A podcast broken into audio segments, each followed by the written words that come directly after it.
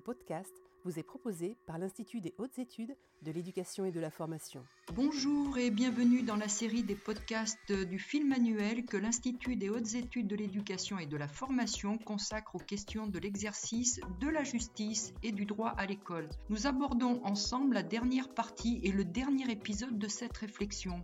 Nous allons, en compagnie de messieurs Moignard et de Barbieux, nous demander comment il est possible et quels sont les leviers à disposition pour les personnels afin d'améliorer le sentiment de justice, faire des punitions et sanctions des outils éducatifs et enfin améliorer le climat scolaire. Monsieur Moignard, nous allons débuter par votre témoignage.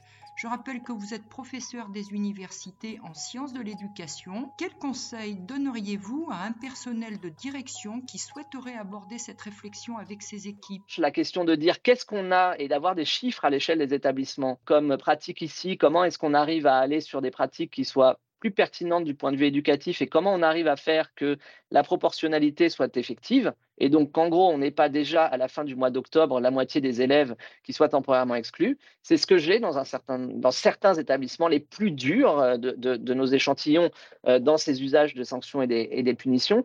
Euh, c'est quelque chose très, qui, est, important. J'insiste un peu là-dessus parce que les établissements sont appelés à produire beaucoup de données euh, les chefs, en général, n'en peuvent plus de toutes ces données qu'on leur demande euh, matin, midi et soir, euh, soit du rectorat, soit du DAZEN, soit du ministère. Et pourtant, ce qui, est, assez surprenant, c'est que les données sont très peu utilisées comme des outils de travail. Et sur les sanctions et les punitions, c'est assez typique, c'est-à-dire que moi, je fais des restitutions à partir des données collectées auprès des élèves, mais souvent les vies scolaires disposent de données qu'elles-mêmes essayent de recenser. Ce n'est pas toujours facile, mais ce serait un autre, un autre sujet. Jamais je n'ai eu dans des établissements qui punissaient beaucoup des autour de ces formes de, de, de régime de sanctions et de punitions. C'est-à-dire que les enseignants, quand on leur dit, ben voilà, comparativement à d'autres établissements, vous punissez dix fois plus ici, euh, vous êtes six fois plus d'élèves qui sont temporairement exclus, vous etc., etc. Jamais je n'ai eu à être confronté à, l'idée euh, que c'était quelque chose de bien et de normal. On, a quand même cet arrière-plan et, et, et, cette vocation éducative qui, qui, qui fait dire que oui, il y a quand même un problème. Mais quand on creuse, en général, le problème, il n'est pas avec les élèves. Et il faut être très, très clair là-dessus. C'est que quand on creuse le problème, c'est un problème entre adultes. Et, ça, on le voit bien. Et on a là-dessus une détérioration, et j'en finirai peut-être là, euh, sur euh, la manière avec laquelle les, adultes euh, vivent cette question-là.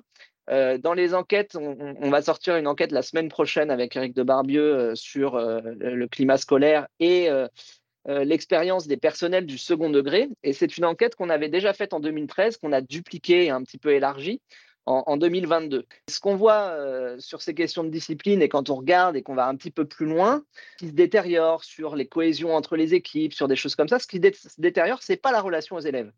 Et ça, c'est quelque chose d'intéressant entre 2012 et 2023 euh, c'est que, enfin entre 2013 et 2022, pardon, c'est dans ce sens-là, euh, c'est que euh, la, la, relation aux élèves, l'expérience avec les élèves, elle est plutôt stable, voire elle s'améliore. Et elle est, très immensément et, et, très majoritairement bonne ou très bonne. C'est-à-dire qu'il n'y a pas un problème avec les élèves. Et les enseignants ne disent pas il y a un problème avec les élèves, et les chefs des établissements non plus d'ailleurs. On a des problèmes avec des élèves ciblés, mais pas avec les élèves. en revanche, sur ce qui pose problème le plus euh, ou ce qui va, euh, par exemple, euh, susciter une appréhension à prendre son service le matin. là, on a une forte détérioration entre 2013 et 2022. Hein. C'est aujourd'hui près d'un tiers des, enseignants qui ont une appréhension à prendre leur service. Ils étaient que 20% il y a 10 ans. Donc, vous voyez, on a, presque 13% de, de, variation. Sauf qu'il y a dix ans, ce qui était le plus inquiétant pour, eux, c'était les micro-violences avec les, élèves, la crainte des incivilités, des choses comme ça. Euh, Aujourd'hui, ça reste quelque chose qui est euh, inquiétant pour les, enseignants, mais qui a beaucoup diminué dans les formes d'appréhension. Par contre, ce qui est devenu majoritaire, c'est la relation avec la direction de l'établissement. Euh, c'est la détérioration euh, de la relation euh, entre enseignants. Ce sont des choses qui concernent les adultes. Et donc, ces questions de sanctions et de punitions, bien souvent, elles sont euh, enfermées euh, dans des logiques euh, qui ne sont pas des logiques éducatives, qui sont plutôt des enjeux de régulation euh, interne des équipes, et elles sont rarement posées comme ça. Et je crois que c'est comme ça qu'il faut les, les, appréhender, et que c'est en plus un formidable outil euh, de travail collectif pour des chefs d'établissement.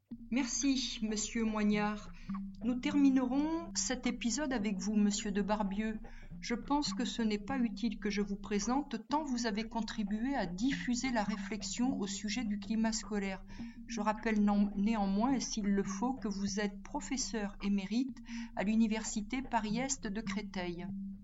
Pourriez-vous nous dire ce que les adultes et professionnels de l'éducation nationale peuvent faire pour améliorer le sentiment de justice et donc le climat scolaire? La première réponse que je fais, euh, c'est d'abord la première chose qu'on ne fait pas. Hein. Euh, ce qu'on ne fait pas, c'est transgresser la loi. Bon. Euh, et là, je ne vais pas parler que pour le second degré, mais aussi pour le premier degré. Quand dans nos recherches, on voit qu'il y a encore une forte prégnance, même s'il est en diminution, des lignes, des pinsommes, hein, qui existent aussi, encore moins, mais qui existent encore dans le second degré, alors que c'est strictement interdit par le règlement depuis 1890, il faut s'en rappeler, depuis 1890, hein, euh, et où les, les comment dirais-je, les pères fondateurs de notre école laïque disait à quel point, je pense à Jules Simon par exemple, c'était nocif. Ça euh, entraînait donc euh, la, le dégoût de, du savoir, des apprentissages. On ne punit pas une transgression par une transgression. C'est la première chose. C'est la première chose. Nous sommes, c'est très bête, hein, des fonctionnaires d'un État de droit. Et tant que cet État reste un État de droit, nous devons effectivement euh, ne jamais transgresser ce genre de choses. Évidemment, hein, euh, des philosophes de la laïcité, par exemple, l'ont bien montré, à partir du moment où l'État ne serait plus de droit, alors là, le fonctionnaire aurait presque le devoir de transgresser. Hein. Il pensait bien entendu à ce qu'on a appelé l'État français du temps de Vichy. Mais euh, on n'en est pas là, fort heureusement, je l'espère. Évidemment également le châtiment corporel, euh, qui euh, reste quand même en France un vrai débat, en tout cas en famille, même s'il n'est plus autorisé. Rappelons-nous que la députée, par exemple, qui avait proposé l'abolition du châtiment corporel en famille, a eu droit à des éditos absolument épouvantables sur mais on ne peut plus rien faire à cette petit etc., etc., etc. Alors que toutes les méta-analyses montrent à quel point c'est nocif. Alors évidemment, bon, moi qui vis aussi à la fois en ville et à la campagne, je rencontre quelquefois des discours sur, bah, vous voyez, moi je suis devenu ce que je suis parce qu'on m'a frappé. Alors je ne suis pas vache en leur, en leur, disant, bon écoute, j'aimerais autant que mes enfants ne te ressemblent pas, mais quand même j'y pense très fort par moment. Donc, euh, donc concrètement, que faire? Alors évidemment, c'est très compliqué. Euh, il y a deux directions principales. La première direction, c'est la direction évidemment de l'établissement et de l'équipe. Hein. C'est-à-dire que, c'est ce que je disais euh, par rapport à l'exemple que j'avais donné, il est évident qu'un euh, établissement, une équipe, pas simplement d'enseignants, mais globale, hein, se doit d'être une équipe qui protège, une équipe solidaire, une équipe qui euh, donc régule d'abord les conflits entre adultes, en permettant l'expression de divergences. Hein. Euh, par exemple, celle que je citais entre les pédagogues et les antipédagogues, si vous voulez. Hein. Même si ça paraît réconciliable, ils sont là. Il faut bien qu'ils travaillent ensemble et qu'ils aient un consensus sur leur dissensus, éventuellement, mais aussi sur la règle minimale à appliquer avec un vrai engagement. C'est vrai que la recherche montre à quel point on augmente la qualité des apprentissages quand on a un vrai travail en équipe et on augmente la prévention, par exemple, du harcèlement entre élèves quand on a un vrai travail en équipe. Quand je dis travail, il peut y avoir des équipes qui s'entendent très bien. Ça ne veut pas dire la même chose que travailler ensemble. Hein. on peut avoir des petits arrangements entre amis, d'accord? Mais c'est justement pour euh, s'interdire d'intervenir quand il y a quelque chose qui ne va pas euh, et qu'on ne me le demande pas. Hein, euh, ce qui permet d'ailleurs quelques transgressions excessives, il faut le dire, d'un nombre très limité d'enseignants, mais ça arrive. Hein. Euh, je veux dire que très concrètement, il faut euh, beaucoup pour qu'un enseignant donc, qui reste trop brutal, on dira, ait quelque suite que ce soit à cette brutalité. Bon. Donc, à ce niveau-là, il y, a, vraiment un, problème important. Merci, monsieur de Barbieux. Si on passe de l'établissement au niveau de la classe, pourriez-vous nous dire comment les professeurs peuvent s'emparer de cette réflexion à leur échelle et faire de leur pratique individuelle des éléments constitutifs du climat scolaire de l'ensemble de l'établissement scolaire? Il y a des questions d'établissement, mais il y a aussi des pratiques dans la classe. Alors c'est vrai quand on se retrouve et qu'on est avec des collègues qu'on apprécie ou non, ce n'est pas le problème, mais qui ne nous aideront pas. Hein. Il faut bien avoir des pratiques pédagogiques. Hein. Là, de ce côté-là, je ne vais pas vous, pouvoir vous, détailler ça.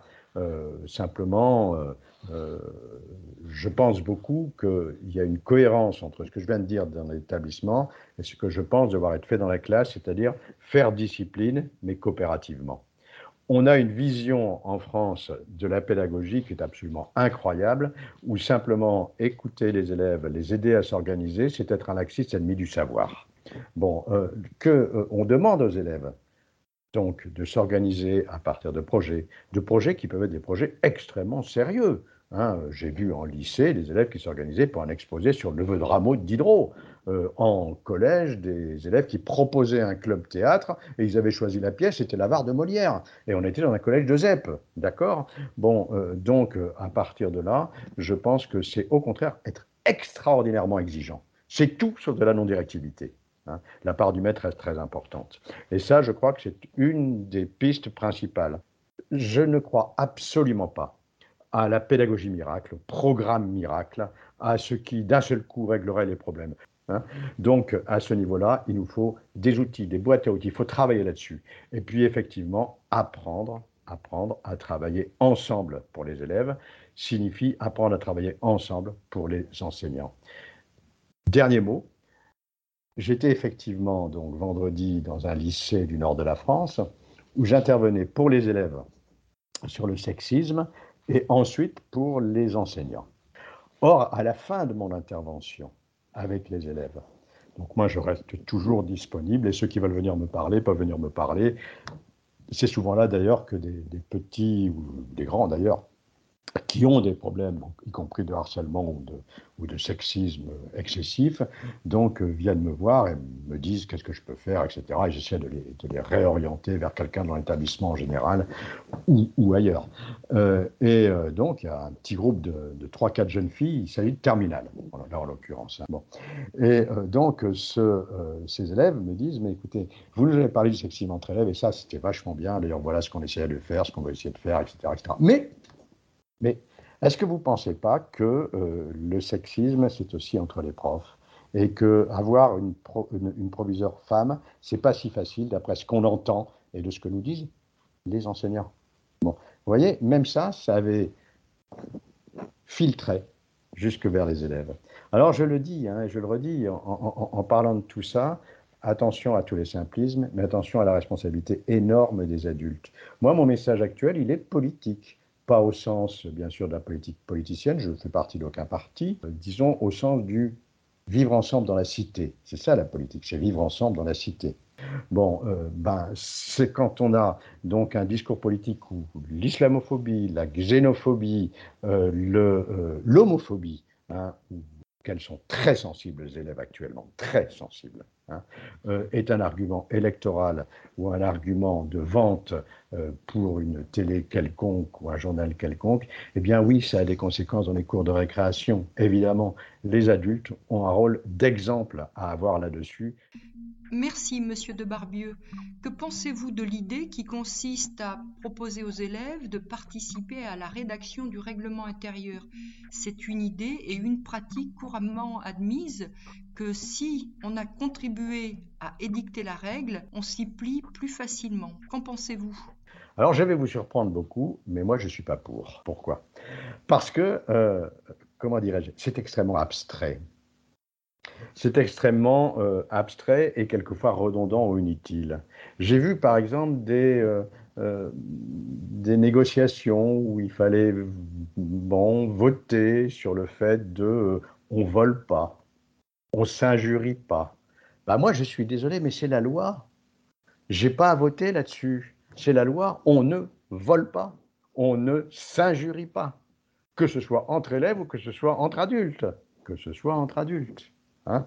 Euh, on ne se harcèle pas. J'ai pas besoin de le mettre dans le règlement. Et puis c'est trop abstrait. C'est souvent question du bac, si vous voulez. Hein. Euh, donc euh, ça, ça passe là au-dessus de tout le monde, y compris des profs. Hein. et c'est du coup assez inefficace. Bon, moi je suis beaucoup plus pour une négociation avec les élèves au niveau des règles de vie. Je dis bien des règles de vie, mais à partir de choses très concrètes, de projets si vous voulez, on peut les appeler comme ça. Bon, je vous donne un exemple très simple. Euh, des élèves de troisième qui demandent donc à faire, parce qu'ils ont vu ça certains sans doute sur les séries sur Netflix, euh, un bal de prom à la fin de l'année. Alors on a deux, deux attitudes habituelles chez les adultes à qui, à qui c'est demandé. L'attitude non, pas question, et l'attitude mais oui, mes petits chéris. Bon, bah non, c'est ni oui ni non, c'est oui, mais. C'est oui, mais. Mais comment vous faites pour que tout le monde soit inclus?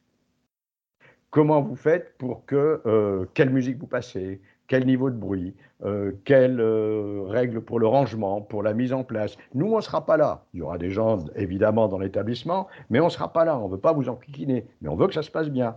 Et que ça se passe bien, c'est-à-dire que vous vous amusiez et que tout le monde s'amuse. Hein. Euh, quelle, boisson euh, Bah oui, euh, c'est quand même pas les, les, personnels de service qui vont ranger. Voyez Des choses extrêmement précises. Et ça peut se faire dès la maternelle. Vous voyez J'ai vu en pédagogie coopérative, par exemple, une classe maternelle où, évidemment, si vous avez connu des, enseignants de maternelle, vous savez que si ils ont des problèmes avec les dames de service, leur année est foutue. Et une des grandes causes de conflit, c'est quoi? La peinture la peinture qui est renversée.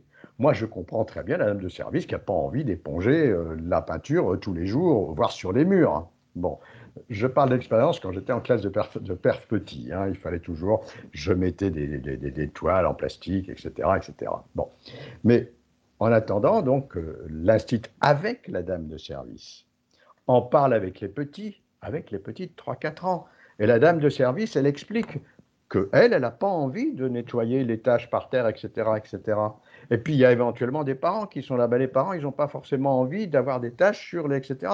Donc, on parle des tabliers, on parle de ce qu'on met par terre, on parle de comment on se déplace ou non avec un pinceau. On met en place des règles de vie pour pouvoir faire de la peinture et on fait de la peinture. Et du coup, c'est aussi quelque chose qui euh, permet à la dame de service de se sentir éminemment respectée. Vous voyez, ça passe par ces petites choses-là. Merci messieurs pour ces réflexions qui, je n'en doute pas, nourriront la réflexion des personnels de direction et autres personnels qui nous écoutent.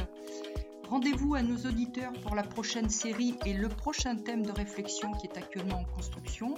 Pour l'heure, je vous rappelle que l'ensemble de nos podcasts est accessible via les principales plateformes Apple Podcast, Spotify, Google Podcast ou encore directement depuis notre site internet www.ih2ef.gouv.fr, site sur lequel vous retrouvez également l'ensemble des fiches du film annuel. D'ici la prochaine série, portez-vous bien.